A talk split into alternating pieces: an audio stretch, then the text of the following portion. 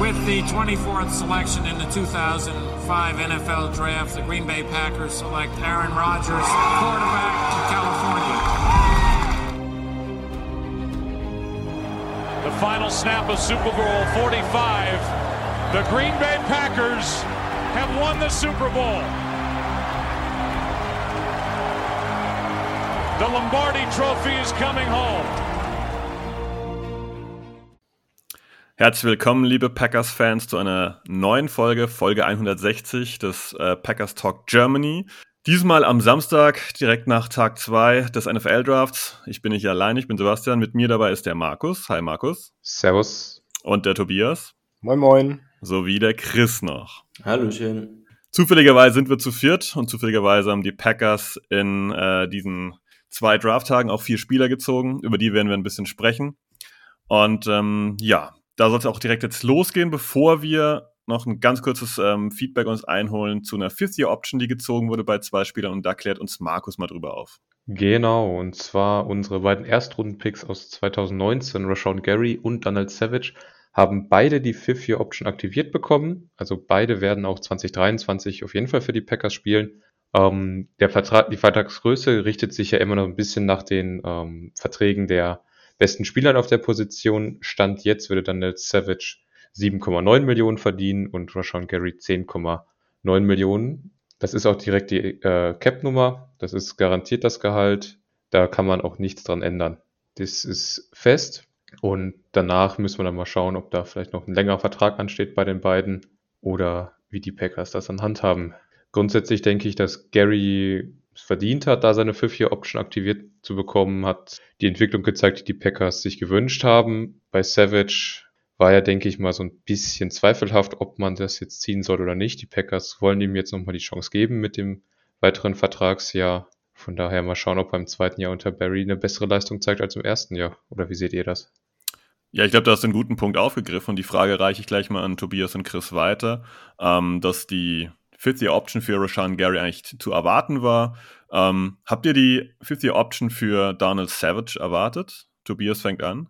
Ähm, was heißt erwartet? Ich habe sie mir äh, erhofft, weil das für die Zukunft einfach schon mal ein wenig Druck wegnimmt, da der Vertrag von Amos, äh, von Adrian Amos ja auch ausläuft und wir so auf jeden Fall schon mal ein bisschen mehr Sicherheit für 2023 haben. Zudem ist die 50-Option für Savage jetzt nicht allzu teuer mit 7,9 Millionen.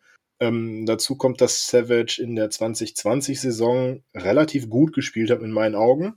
Letztes Jahr mit dem neuen System mit Barry hat er ja sehr viel gegen die Tight Ends äh, spielen müssen. Das hat, naja, sollte bekannt sein, weniger gut geklappt. Ähm, aber mit einem unserer First-Round-Draft-Picks sollte das äh, dieses Jahr oder kommende Saison ähm, anders geregelt werden und dann kann Savage meiner Meinung nach auch zur alter Stärke wieder zurückfinden.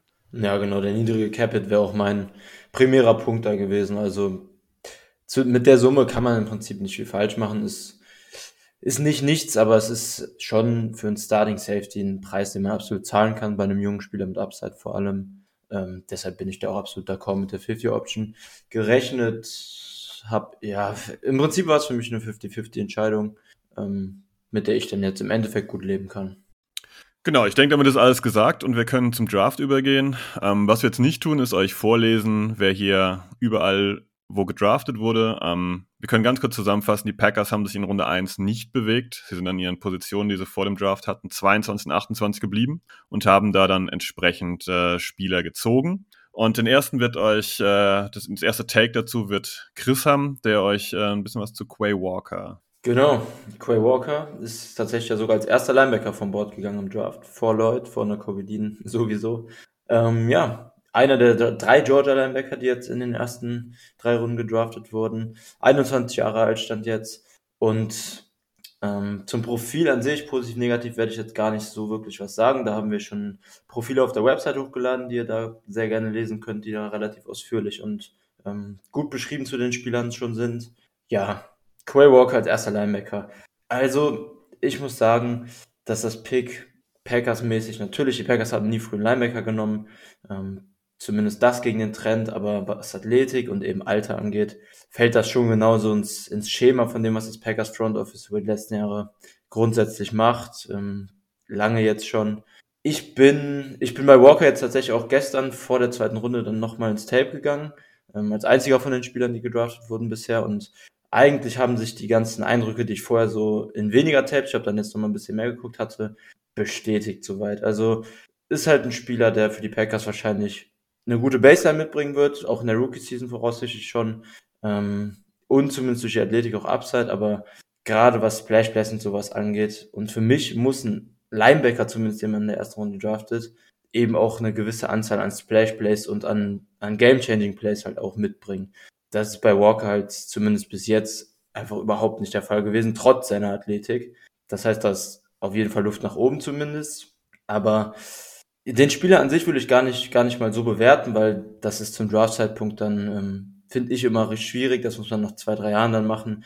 Was man aber bewerten kann, ist, finde ich, der Prozess, ähm, der mit dem Pick so ein bisschen einhergeht.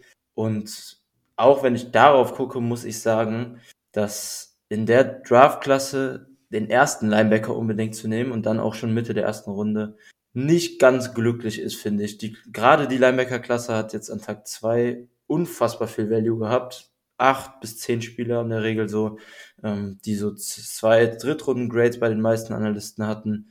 Und ich finde, gerade auf der Position sollte man da grundsätzlich eher den Fokus darauf richten, Value mitzunehmen. Ähm, Value-technisch hat man da jetzt wahrscheinlich etwas, ja, etwas schwieriger mit Walker, aber ich, ähm, ja, prozesstechnisch ist das, ist das kein Pick, was ich wirklich gut heiße. Ähm, auf den Spieler bin ich gespannt. Da kann auf jeden Fall, gerade was ich am Anfang angesprochen habe, mit den Splash und Game-Changing Plays noch was passieren. Aber ja, ist äh, von den vier Picks, die wir bisher hatten, zumindest für mich ziemlich deutlich das, was ich am negativsten sehe. Ich stelle einfach mal eine Frage in den Raum. Ähm, du hast jetzt kritisiert, dass da bei Quay Walker dir so ein paar Splash Plays fehlen. Ich halte dagegen und sage, wie sollte es möglich sein? Der hat an der Uni in der Defense gespielt, ähm, bei den Georgia Bulldogs, die absolut dominant war, ähm, die selten in Bredouille gekommen ist, äh, wo es quasi auch kaum eine Möglichkeit gab, diesen, diesen entsprechenden Splash zu haben. Ähm, mm, da, da halte ich gegen, dass Dean zum Beispiel extrem viele Splash-Plays hatte. Ja, weil die Spielzüge in seine Richtung gelaufen sind. Das ist jetzt mein Gegenargument. Ne? Also ich finde, das ist so, also ich weiß, was du siehst und ich weiß, was du auch meinst. Ähm, ich glaube, dass es schwierig zu beurteilen ist, weil die halt ultra dominant waren schon in der Line bei Georgia. Und ähm, für, für uns, wie du schon gut gesagt hast, finde ich nichts offensichtlich gewesen. Ähm, keine Splash-Plays, die man wirklich sehen kann. Ist halt die Frage, was kann er diesbezüglich? Was konnte er bislang einfach noch nicht so zeigen? Klar, das auf jeden Fall. Ja, ich habe dann noch einen ganz anderen Punkt zu Quay Walker. Ähm, er hat ähm, im, im College bei Georgia größtenteils äh, Off-Ball-Linebacker gespielt, aber er hat auch ähm, äh, auf Edge äh, ab und an ein paar Snaps gesehen. Und da könnte er für Joe Barry gerade in der Rotation äh, eine gewaltige Rolle spielen. Und vor allem, wenn wir dann gleich zum zweiten Pick kommen, könnte die Rotation noch viel interessanter aussehen. Aber ähm, gerade äh, in der Off-Ball-Linebacker-Position und da speziell nochmal als Cover-Linebacker kann er meiner Meinung nach auch richtig viel gegen die Tight End spielen und dem demnach, wie gerade bei Savage schon gesagt, die, die Savage-Position vom letzten Jahr einnehmen. Und ähm, das könnte unserer Defense einen Riesenschub nach vorne geben. Ja, ich möchte da im Prinzip dran anhaken. Also ich mag den Quay Walker-Pick sehr, weil der uns ähm, einen zweiten Linebacker gibt, der wirklich, wirklich viel Potenzial hat. Und genau das, was Tobi sagt, er kann in Coverage, ist er wirklich gut. Der äh, hat ist äh, schnell unterwegs, der hat durchaus schon Erfahrung auch in Coverage und äh, das sah jetzt im größten Teil auch nicht schlecht aus, was er da gezeigt hat. Und äh, mit ihm bekommen wir jetzt einen zweiten Spieler, der ähnlich wie, wie Campbell äh, auf dem zweiten Level alles abräumen kann von der Speed her.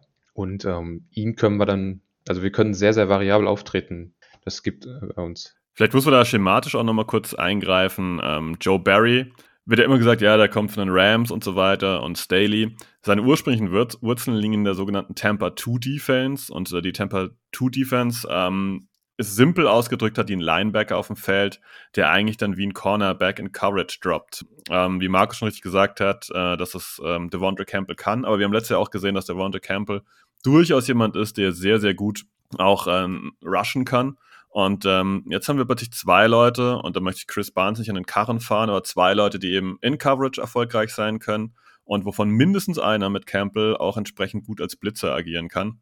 Und Tobias hat noch angefügt, naja, Walker, vielleicht potenziell kommt er auch mal um die Ecke rumgeflogen. Ich glaube, dass es einfach sehr unausrechenbar wird für den Gegner, was bei den Packers jetzt genau passiert, was die einzelnen Spieler machen. Und da kann man wieder so ein bisschen an die Rams anknüpfen, dass es sehr, sehr unklar ist, was da passiert. Chris. Ja, ähm, Vielseitigkeit kommt auf jeden Fall dazu. Das Ding, was ich dann halt dabei bewerte, ist, ist der Value. Und ähm, wie gesagt, ich habe gegen Walker als Spieler, ähm, habe ich im Prinzip nichts. Ich bin auch froh, dass er jetzt gerade mit, ähm, mit seiner Play Recognition, die jetzt absolut noch nicht auf dem höchsten Level war, auch weil er einfach ähm, lange kein Fulltime-Starter jetzt war bei Georgia, dass er da jetzt in den Campbell kommt. Das macht mir Mut.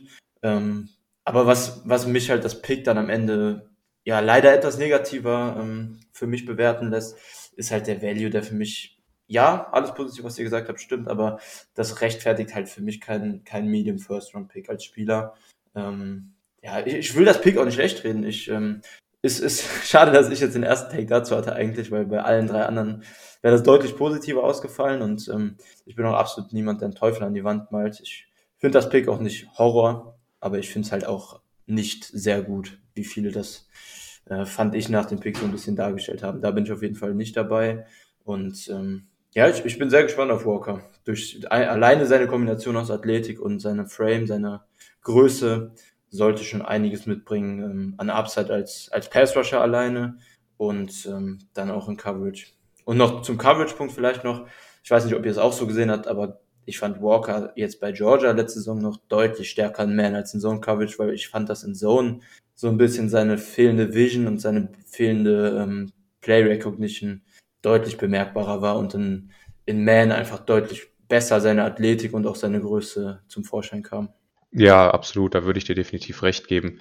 Also er ist definitiv jemand, den wir am Anfang zumindest, äh, sollten wir ihn als Off-Ball-Linebacker auf die Titans draufstellen, sagen, lauf mit dem Titan mit, egal wo der hingeht und dann alles weitere kommt dann später. Ähm, ich würde aber noch mal kurz ähm, darauf hinweisen, über, äh, denkt dran, was die Bucks mit uns oder was die Bucks in der Super Bowl-Saison mit Brady mit den zwei Linebackern alles zerrissen haben und ähm, was die 49ers in den letzten Jahren mit ihren Linebackern da aufs Feld gebracht haben. Dementsprechend gehe ich diese Meinung, dass Linebacker nicht ein Value ist für Mitte der ersten Runde, da würde ich gegenhalten, dass einfach, ähm, oder schau dir Micah Parsons an. Das ist ja, nicht, ich habe ja nicht das, gesagt Linebacker generell. Ich habe ähm, okay. ich habe das auf die Draft-Class bezogen, gerade wegen dem mhm. Day-2-Value, den die Klasse hatte. Und dann eben auch zumindest ein bisschen auf den Spielertypen, den Walker halt mitbringt. Okay. Also nicht Linebacker generell, das meinte ich nicht. Okay, gut. Ähm, da würde ich auch nochmal einhaken. Ich denke, Quay Walker wird ein besserer Profi sein als eine Kobe Dean. Einfach aus dem Grund, er ist einfach, er ist nicht ganz so athletisch wie eine Kobe Dean. Also eine Kobe Dean ist vielleicht auch einen Schritt schneller, aber er ist halt einfach äh, 6'3 im Vergleich zu 5'11 und nochmal 20 Pfund schwerer. Und das dürfte dann in der NFL, wo es halt wirklich dann in diese 0,01 Prozent der Athleten reingeht, der Punkt sein, der ihm dann hilft, ähm, ein besserer Profi zu sein als eine Kobe Dean zum Beispiel. Vielleicht muss man mal ganz kurz einwerfen, okay. noch wer eine Kobe Dean ist. Wer jetzt nur die Folge hört, eine Kobe Dean ist ein anderer Linebacker im Draft gewesen, der sehr hoch angesehen war, ebenfalls von Georgia. Und der ging, korrigiert mich, zu den Eagles? Der ist zu den Eagles gegangen in Runde 3 aufgrund von medizinischen Problemen, ja. Genau, einfach nur zur Aufklärung für alle. Und ja, natürlich gibt es in der Klasse einen ganzen Haufen, also Muma kann man erwähnen, ich war kein großer Fan zum Schluss mehr von ihm. Chenal und wie sie alle heißen, gibt es noch mehrere von, die sind teilweise auch echt viel später gegangen. Ähm, mit Walker hat man jetzt halt einen aus einer Top-Defense genommen, der da wirklich äh, seinen Beiteil zu beigetragen hat und der vermutlich die größte Upside von den Linebackern hat. Dementsprechend denke ich, das hat man damit äh, begründet. Er hat die Upside, er hat die Athletik, er kommt aus einer Top-Defense, aus einem Top-Programm und dann nehmen wir den halt in Runde 1. Und das separiert ihn halt ein bisschen auch von den anderen Linebackern. Tobi. Ja, ich äh, bin da ganz auf deiner Seite, Markus. Ich habe da noch eine andere Frage an Chris, weil er sagte, äh, er hat den Value dann nicht so wirklich gesehen.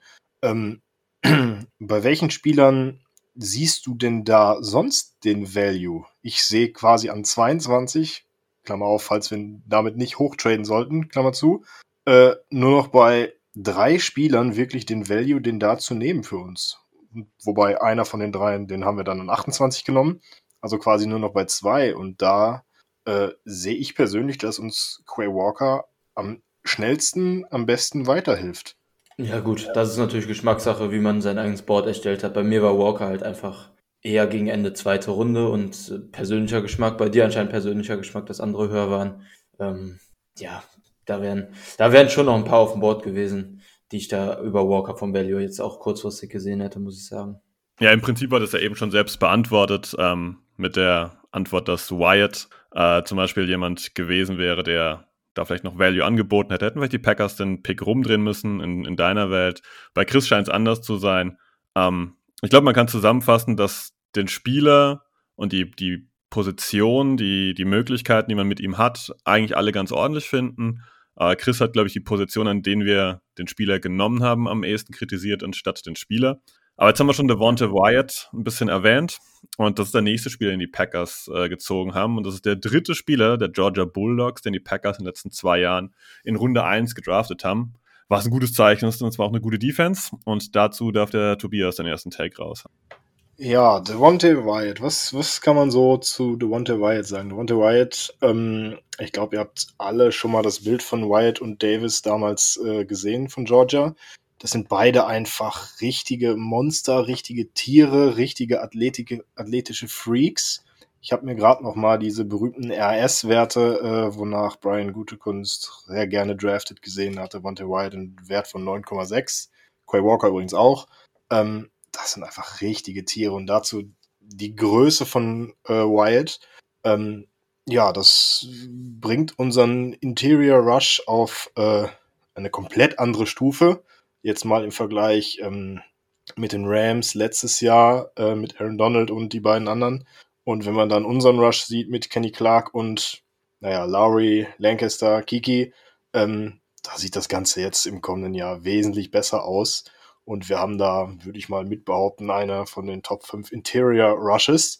Und ähm, da stellt die O-Line der Gegner schon vor riesige Probleme. Und wenn dann noch die ganzen Edge Rusher und gegebenenfalls Quay Walker Quay Walker bzw. Campbell von der anderen Seite auch noch mit dazukommen, ähm, dann haben wir da eine richtig bärenstarke Front Seven. Und ähm, zusammen mit Quay Walker finde ich, dass uns diese beiden Picks ähm, unsere Defense massiv verstärkt hat. Ich weiß nicht, wie seht ihr das? Ja, absolut. Also die auf Defensive Tackle oder die Interior Defensive Line was zu machen, ich glaube, ich weiß nicht, wie lange ich das schon sage, aber auf jeden Fall ewig gefühlt. Und ich dementsprechend bin ich auch ganz froh, dass man da jetzt was gemacht hat. Dass man Wyatt genommen hat, ähm, ist okay, meiner Meinung nach. Ich bin nicht ganz so der Fan davon, einfach aus dem Grund, weil ich da andere Spieler oder einen anderen Spieler besser gesehen hätte. Das ist aber ein anderer Spielertyp. Dementsprechend kann man da sagen, er war von dem Spielertyp her schon der Beste, der da war. Und ansonsten ist es genau das, was du gesagt hast. Wir bekommen eine zweite Präsenz in der Defense, in der Interior Line. Okay, Wyatt muss man sagen, er ist schon relativ alt für einen Rookie mit 24 Jahren. Das heißt, eventuell ist da nicht mehr ganz so viel Potenzial nach oben. Und das spielt vielleicht auch so ein bisschen in seine Performance im letzten College herein, dass er einfach ein Jahr älter ist als die meisten.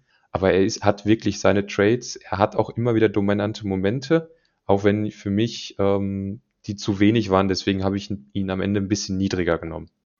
Was man ein bisschen positiv hinzufügen muss, er ist Gott sei Dank erst frisch 24 Jahre geworden, äh, Ende März. Das heißt, es ist nicht der, einer dieser Spieler, der 24 Sonne gedraftet wird und wenn die Saison beginnt, ist er schon 25. Das heißt, wir haben wenigstens diesbezüglich, naja, jetzt keinen jungen Spieler an der Hand, aber wie Markus schon richtig gesagt hat, ein Spieler, der äh, nicht allzu alt ist, Gott sei Dank. Ähm, was halt super ist bei mir, ist einfach diese Explosivität. Wenn der loslegt, dann, dann fährt er halt auch wirklich so ein Ferrari aus den Boxen raus und der hat äh, wunderbar den Snap, finde ich, immer im Blick und dann legt er auch los mit seinem Speed und kommt auch entsprechend durch.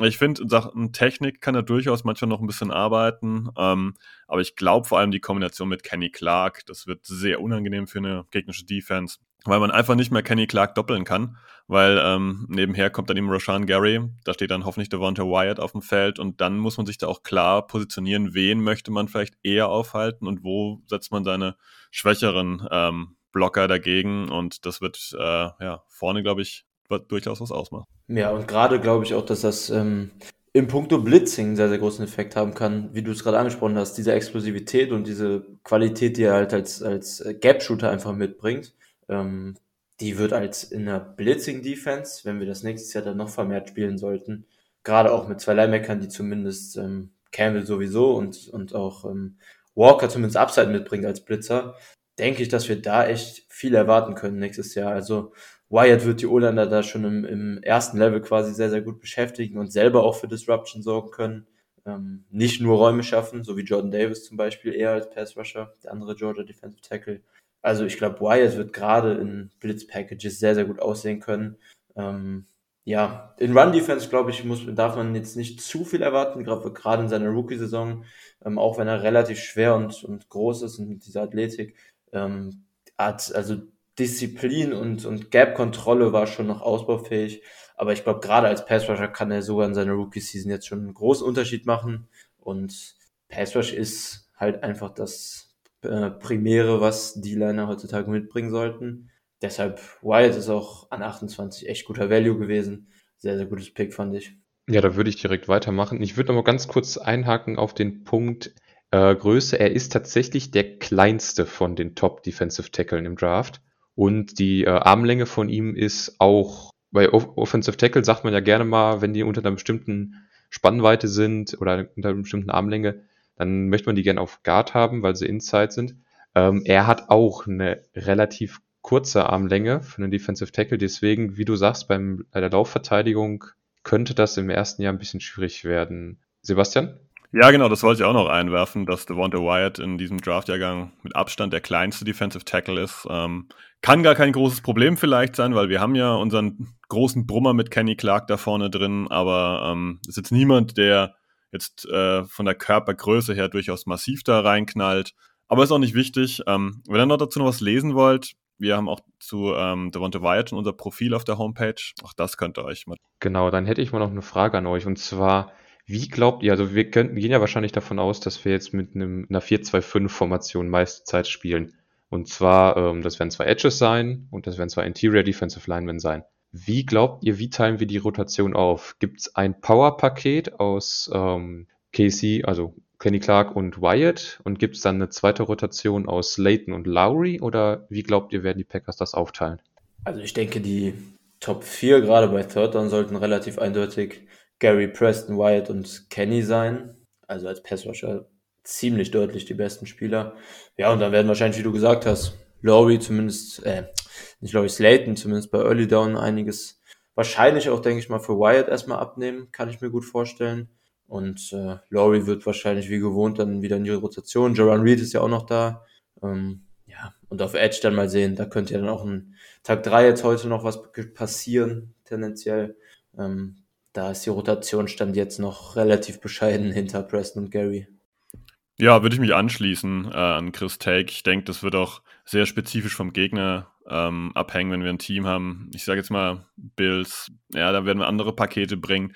Aber einfach, dass, dass wir diese Möglichkeit haben, diese Flexibilität und einfach nicht mehr darauf angewiesen sind, dass wir Kenny Clark aufstellen und dann steht halt Lancaster und Lowry außenrum und wir gucken mal, wie wir damit einmal mal klarkommen. Dann, dass wir diese Möglichkeiten haben zu sagen, okay, wir bringen hier noch mit Devonta Wyatt einen Gap-Shooter oder wir bringen eher Jaron Reed oder wir springen eher Dean Lowry.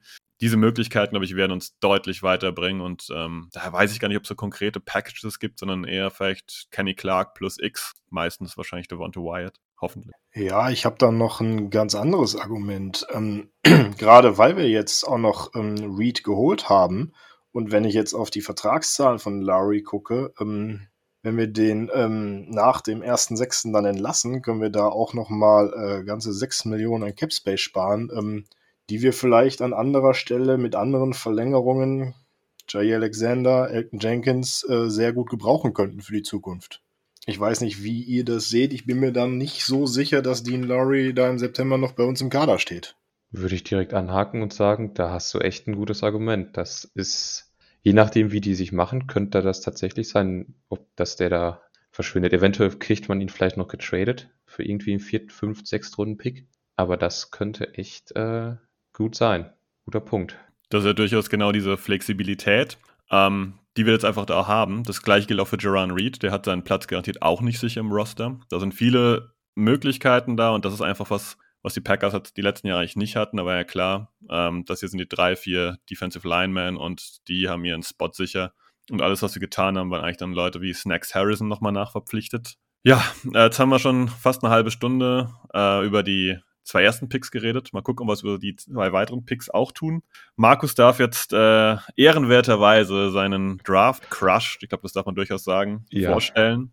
Und zwar Christian Watson, den Wide Receiver. Genau, Christian Watson von North Dakota State. Dafür sind die Packers mit ihren zwei Zweitrunden-Picks hochgetradet an die 34 mit den Vikings, sind vor alle anderen getradet, um, um sich eben ihn zu holen. Gerüchteweise wollte man auch noch in die erste Runde zurück, um ihn zu holen. Und ähm, ist einer meiner Lieblingsspieler in diesem Draft, macht unheimlich viel Spaß, dem zuzugucken, ist ein Riesenvieh mit 6'4 Größe, also ungefähr 1,95 ähm, ist nicht ganz so schwer mit knapp 200 Pfund. Da ist er eher auf der schlank unterwegs. Ist ähm, 23 Jahre alt oder wird in ein paar Tagen 23 Jahre alt. Ist also auch eher ein bisschen älter für einen äh, Draft-Kandidaten der Packers. Ähm, springt uns aber genau das, was wir in der Offensive brauchen. Ist unfassbar schnell, ist unfassbar athletisch allgemein. Ähm, kurz zur Einordnung, er ist nach, in dieser RAS-Statistik ist er der 13. beste Receiver, nee, der 12. beste Receiver, der jemals getestet wurde. Also gibt, das ist wirklich ein Ausnahmeathlet sondergleichen. Und das in Kombination mit der Größe, das sieht man auch. Er hat auf FCS-Level gespielt, also nicht ganz oben. Das muss man immer so ein bisschen im Hinterkopf behalten, wenn man sich ihn anschaut. Die Cornerbacks, gegen die er spielt, sind nicht unbedingt die besten. Aber er frisst die einfach auf, wenn er will. Er, wenn er will, fliegt er da einfach vorbei. Der kann trotz seiner Größe nochmal hochspringen bis in den zweiten Stock rein, ist, kann sich, hat da eine Körperkontrolle, um sich dann nochmal um die eigene Achse zu drehen nach dem Motto und die Bälle runter zu pflücken. Das macht wirklich, wirklich Spaß, dem zuzusehen.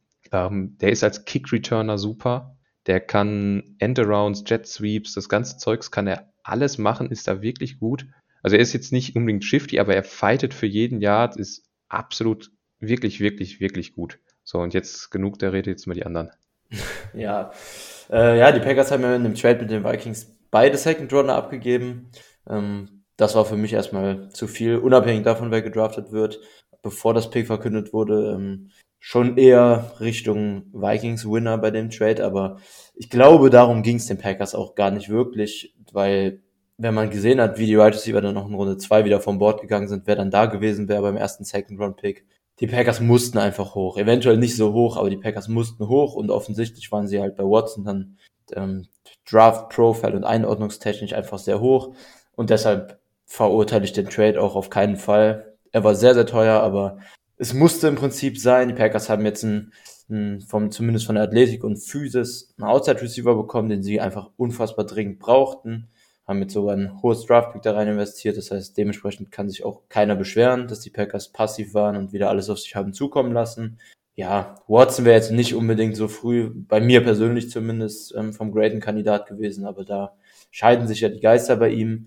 Ja, sollte spannend sein. Was man aber sagen muss, ähm, ich, also ich finde es gut. Für mich wären Pickens und Watson ganz klar gewesen als erste zwei Spieler hier, die noch bei mir oben gewesen wären als Wide Receiver. Aber was man dazu sagen muss, ist, glaube ich, dass man bei Watson jetzt, ähm, auch wenn er, wenn er auf dem Papier fast schon Wide Receiver 1 eventuell sein könnte, ähm, glaube ich, in seiner Rookie-Saison schon noch Probleme haben wird. Der wird Plays bekommen, mit Sicherheit. Alleine durch die Athletik und sein Speed wird er auch nach dem Catch schon Schaden anrichten können, aber ich glaube schon, dass da gerade Route Running, ähm, Ball Skills technisch schon noch sehr, sehr viel kommen muss.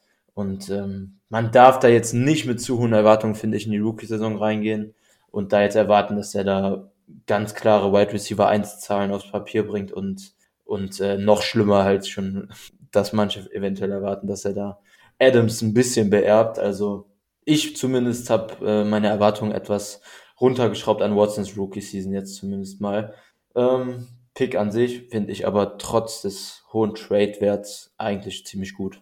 Ja, möchte ich nur ganz kurz einhaken. Ähm, hast du recht. Also ich habe es gesagt, als ich den Trade gesehen habe, egal wer da kommt, ähm, der Trade ist scheiße. Und es ist leider echt so. Also ich freue mich wie eine Honigkuchenwert, aber der Trade war echt kacke. Ja, auf den Trade will ich jetzt gar nicht mehr großartig eingehen. Ähm, ich sehe es nämlich so wie Chris. Erstmal, man kann den Packers nicht vorwerfen, dass jetzt endlich mal ein bisschen aktiv was getan haben. Der Wert ist natürlich, ja, sicherlich diskutabel. Ähm, andere Teams werden sich garantiert freuen darüber. Ähm, wichtiger Punkt, den Chris erwähnt hat, ist, dass man die Erwartungen nicht zu hoch stellt. Ähm, letztendlich haben wir mit Christian Watson einen Receiver gezogen, einer, der Potenzial hat, einer, der Möglichkeiten bietet, dass die Packers hier ähm, ein erfolgreiches Wide Receiver Core auf den Platz bringen. Wer letztendlich die Bälle fängt, dürfte uns Fans im Prinzip auch egal sein. Ich sag's dort, sollte niemand eine Art Justin Jefferson hier erwarten, dass hier jemand ist, der vielleicht Rookie of the Year wird oder so.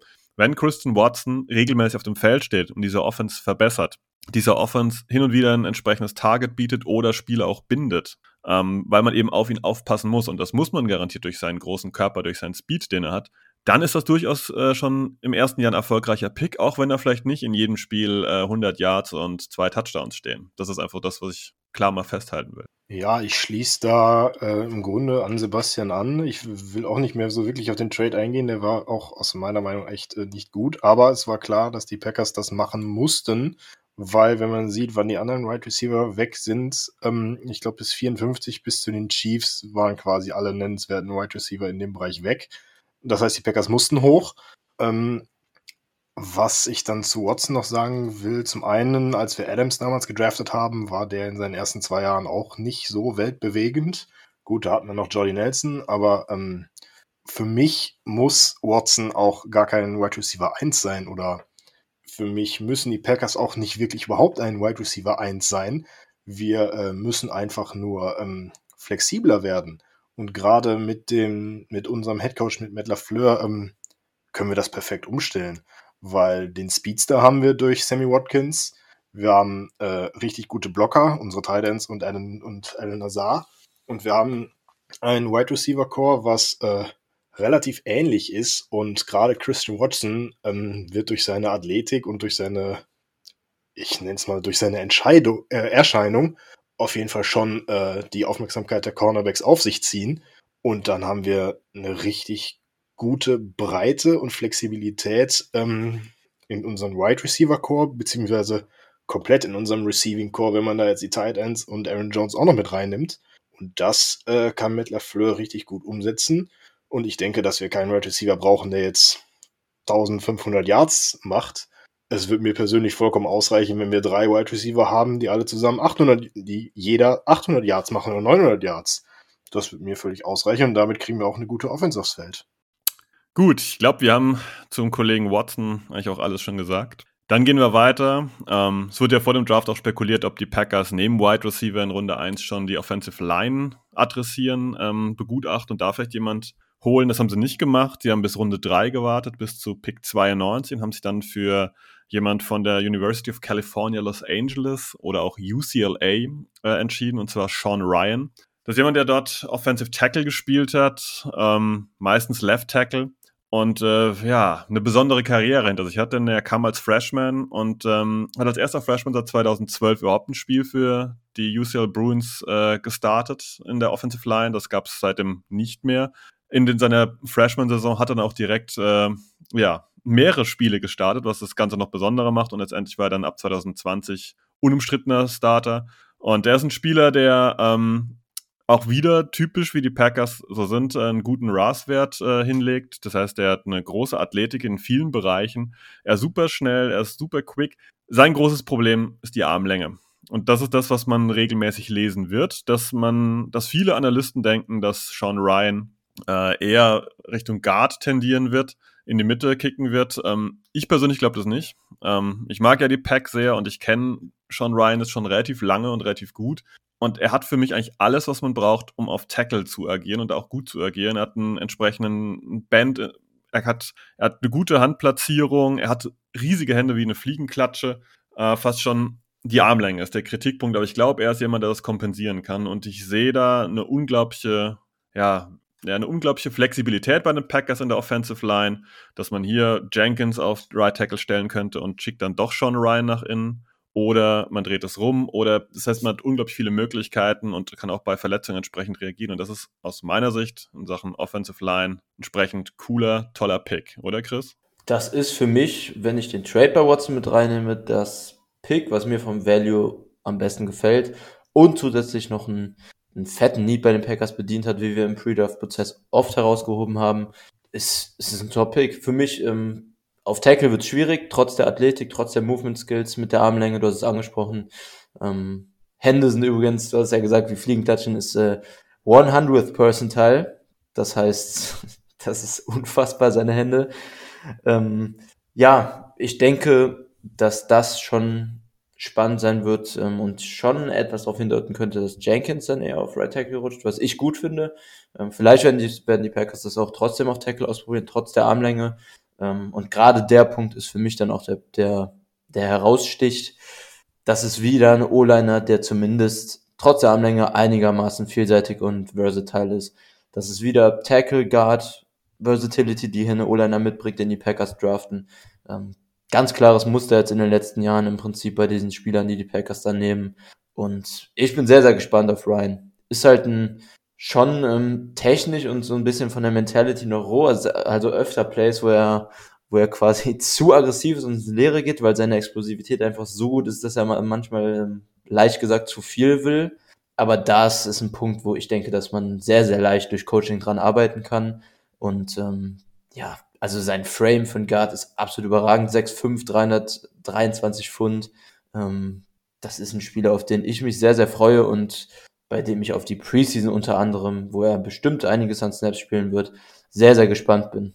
Also wie gesagt, Riesenfan von dem Pick und für mich sogar mit dem Trade für Watson, wenn man den mit reinnimmt, bestes Value-Pick der Packers. Ja, ich kann mich da äh, nur anschließen. Ähm, ich weiß nur noch nicht so ganz, wie ich da die Offensive Line der Packers in Zukunft sehen möchte und sehen werde.